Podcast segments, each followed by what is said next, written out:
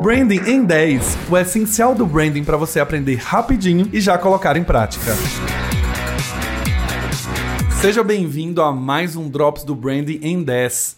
Aquele Drops que você aprende algumas técnicas, algumas coisas sobre branding em 10 minutos. Já coloque em prática a partir de hoje. Você chegou aqui através da indicação de um amigo. Seja bem-vindo, eu sou o Galileu Nogueira, tenho 13 anos de experiência construindo marcas muito queridas nesse Brasil. E no Branding 10 você vai aprender rapidinho um conceito de branding na sua rotina louca do dia a dia para já colocar em prática a partir de amanhã. O tema de hoje é Brand Health Tracking para pequenas empresas. Olha, vocês o tempo inteiro me perguntam como que eu posso fazer um monitoramento de saúde de marca, a tradução para Brand Health Tracking, para uma pequena empresa. Eu não tenho dinheiro, não dá, é muito caro.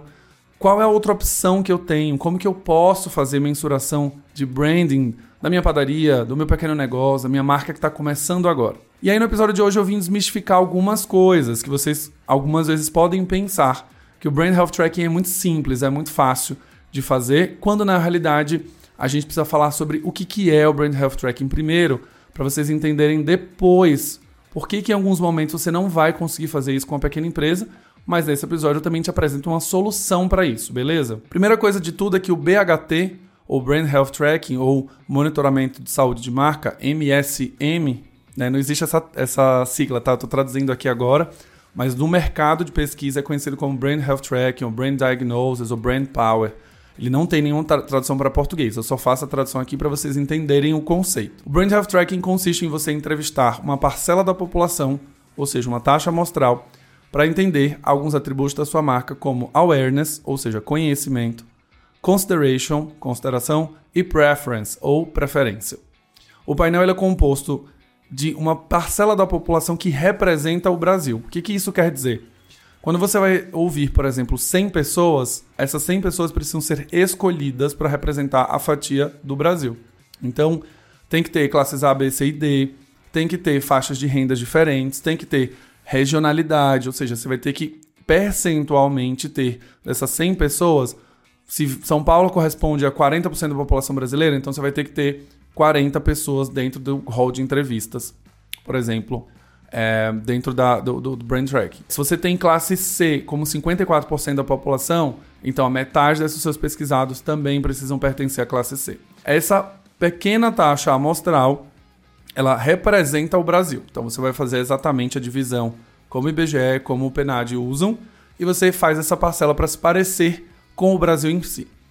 Estatisticamente, você já consegue representar o Brasil a partir de 150 entrevistas, 200 entrevistas, se você fizer essa cota, que a gente chama, exatamente representando uma parcela da população brasileira. Quando a gente roda esse estudo, você dispara para uma base gigantesca através de um painel de consumidores que são pessoas cadastradas nos institutos de pesquisa que estão aptas para responderem pesquisas. O painel distribui sua, o seu questionário, as pessoas respondem, elas são remuneradas para isso. Depois da montagem do seu questionário, você vai conseguir fazer algumas perguntas de filtro. E na hora de você avaliar os resultados, você de fato precisa ter uma, um percentual amostral que represente a população brasileira para você conseguir ter de fato o entendimento de como aquela pesquisa e a sua marca desempenhou, se você quiser dizer que aquela marca é conhecida por X% da população brasileira. Beleza? Se você conseguir começar, por exemplo, só num estado, aí tudo bem, você precisa também ter essa representação demográfica do Brasil para que ela tenha validade. Mas aí você vai ter que olhar para o estado, nesse exato momento, estado de São Paulo, como é a divisão percentual de classes, como que é a composição de idade, como é a composição de gênero, para você representar o estado de São Paulo. Beleza? Uma vez feito isso, as pessoas respondem, você interpreta as questões e você consegue ter quantitativamente, basicamente, como a sua marca performa. 10% das pessoas lembram dela, 20% das pessoas consideram, 5% preferem. Você consegue agora ter uma mensuração clara, não só dos atributos de awareness, a bateria de imagem, como também os atributos de marca. Tudo bem até aí? Show!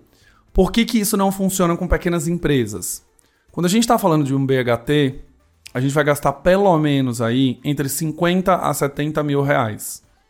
Então, isso já é, de certa maneira, do ponto de vista de valor, algumas vezes é meio proibitivo para um pequeno empreendedor. Ele não vai destinar 70 mil reais para fazer uma leitura de pesquisa para entender imagem de marca, principalmente porque ele está no início de um negócio do qual esses 70 mil reais vão ser usados para construir a loja, para contratar funcionários, para melhorar o produto, para construir, para comprar máquinas, por exemplo. Então ele não vai priorizar pesquisa agora. Esse é o primeiro ponto. Mas aqueles que priorizem, que vão de fato gastar entre 50 a 70 mil reais num BHT, a gente também não aconselha. Por quê? Uma vez que você ainda é uma marca muito pequena, as chances de você realizar um BHT e o seu conhecimento de marca ser 1% é muito alto. Porque é uma marca que ainda não é conhecida, ainda não é popular, não faz muitos investimentos em comunicação e provavelmente o seu resultado de BHT vai ser um resultado ruim. Ou vai ser inconclusivo no final das contas. Se você fizer um BHT para descobrir que só 1% da população conhece a sua marca, você poderia ter pego esse dinheiro, esses 70 mil reais, e investido em campanhas de comunicação. Então, no começo de uma pequena empresa, eu estou falando começo, começo, tá? Quando ela já tem uma certa existência, ela já passa de um status de pequena para média, que ela já faz investimentos em comunicação, que ela já consegue ter uma consistência na comunicação, ou ela tem histórico, né? Tem tempo de existência no mercado também. O resultado desse BHT pode ser muito, muito, muito útil para você. E aí você me pergunta, tá bom, Galileu, então se eu não, se eu tenho dinheiro e no final das contas não vai fazer sentido fazer o BHT, o que, que eu devo fazer então para mensurar os meus esforços de marca hoje? Existem duas opções que são recomendadas, e aí são os meus parceiros da Imo Insights, que eu trabalho junto com eles. Me trouxeram essas opções quando eu fui trabalhar com clientes pequenos. A primeira delas é o NPS. O NPS, que é o Net Promoter Score, que é justamente o percentual de pessoas que vão promover, né? É um score, é um. Como que eu posso falar em português? É uma quantidade de pontos né, que você vai desempenhar na sua marca, que você pode ter a sua marca recomendada pelos seus atuais clientes para amigos. Então a pergunta do NPS é aquela clássica, né? De 0 a 10, o quanto você recomendaria a marca Galileu para um amigo ou familiar. Essa primeira mensuração já te dá bastante visibilidade de como que é a sua força de marca. E aqui a gente está fazendo uma pesquisa primeiro com sua própria base, ou seja, ela já comprou o seu produto. A gente já tem que considerar que existe um viés, ela foi compradora, mas ela pode ter tido uma experiência boa, excelente, ou ela pode ter uma experiência ruim, ou uma experiência neutra. E o NPS vai te ajudar primeiro a fazer essa mensuração de saúde de marca dentro da sua própria base. Esse já é um excelente exemplo, esse já é um excelente desenho do que você precisa fazer para você já começar a ir costurando estratégia de marca e também melhorias em produtos se as pessoas tiverem, por exemplo, um NPS mais baixo. A segunda opção é você ter o CSAT, que é o Customer Satisfaction, que basicamente você vai ter uma medição de satisfação um pouco mais detalhada, que não é só um 0 a 10, você tem um questionário de CSAT muito maior, que você tem um índice de satisfação, ou seja, você vai conseguir medir muito mais detalhes sobre a experiência de compra, a experiência de produto, a experiência, né, se você vai recomendar para o amigo, também vai ter essa pergunta lá. O CSAT ele vai te ajudar a calibrar se a sua marca está desempenhando bem com a sua própria base. De novo, esses são os primeiros indicativos de como está a sua saúde de marca. Então, o meu conselho aqui no Branding 10 de hoje é, ao invés de você querer como, saber como está a força dos seus concorrentes hoje, você, ah, eu quero saber se minha marca é conhecida no mercado, entender se o meu concorrente é mais forte que eu, foque primeiro em você, Foque primeiro na sua base de cliente, escute o que ele tem a dizer e faça suas melhorias de produto.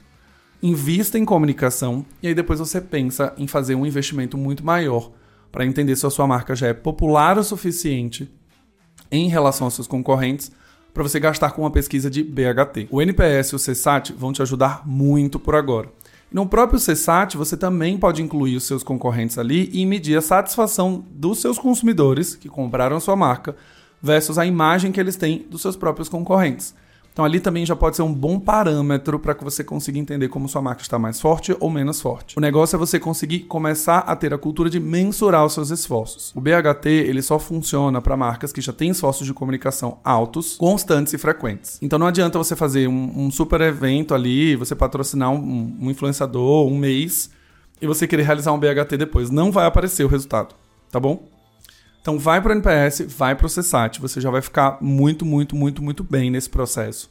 Me conta depois o que, que você achou e me devolve nos comentários lá no Instagram, arroba Galileu Nogueira, e me fala, fiz o CSAT, funcionou ou não funcionou? Uma frasezinha para a gente encerrar o drop de hoje. Se até hoje você não mensurou nada, qualquer dado que você tiver da sua própria base vai te ajudar muito como alguém que está estruturando uma marca. Então, antes de você querer fazer logo um BHT, querer medir concorrência, entender sua imagem de marca para o mercado, etc., que tal começar escutando seu próprio consumidor? Beleza? Vejo vocês no próximo Drops do Branding 10. Não esquece de me seguir nas redes sociais, arroba Nogueira, para ficar por dentro de tudo que acontece no mundo do branding.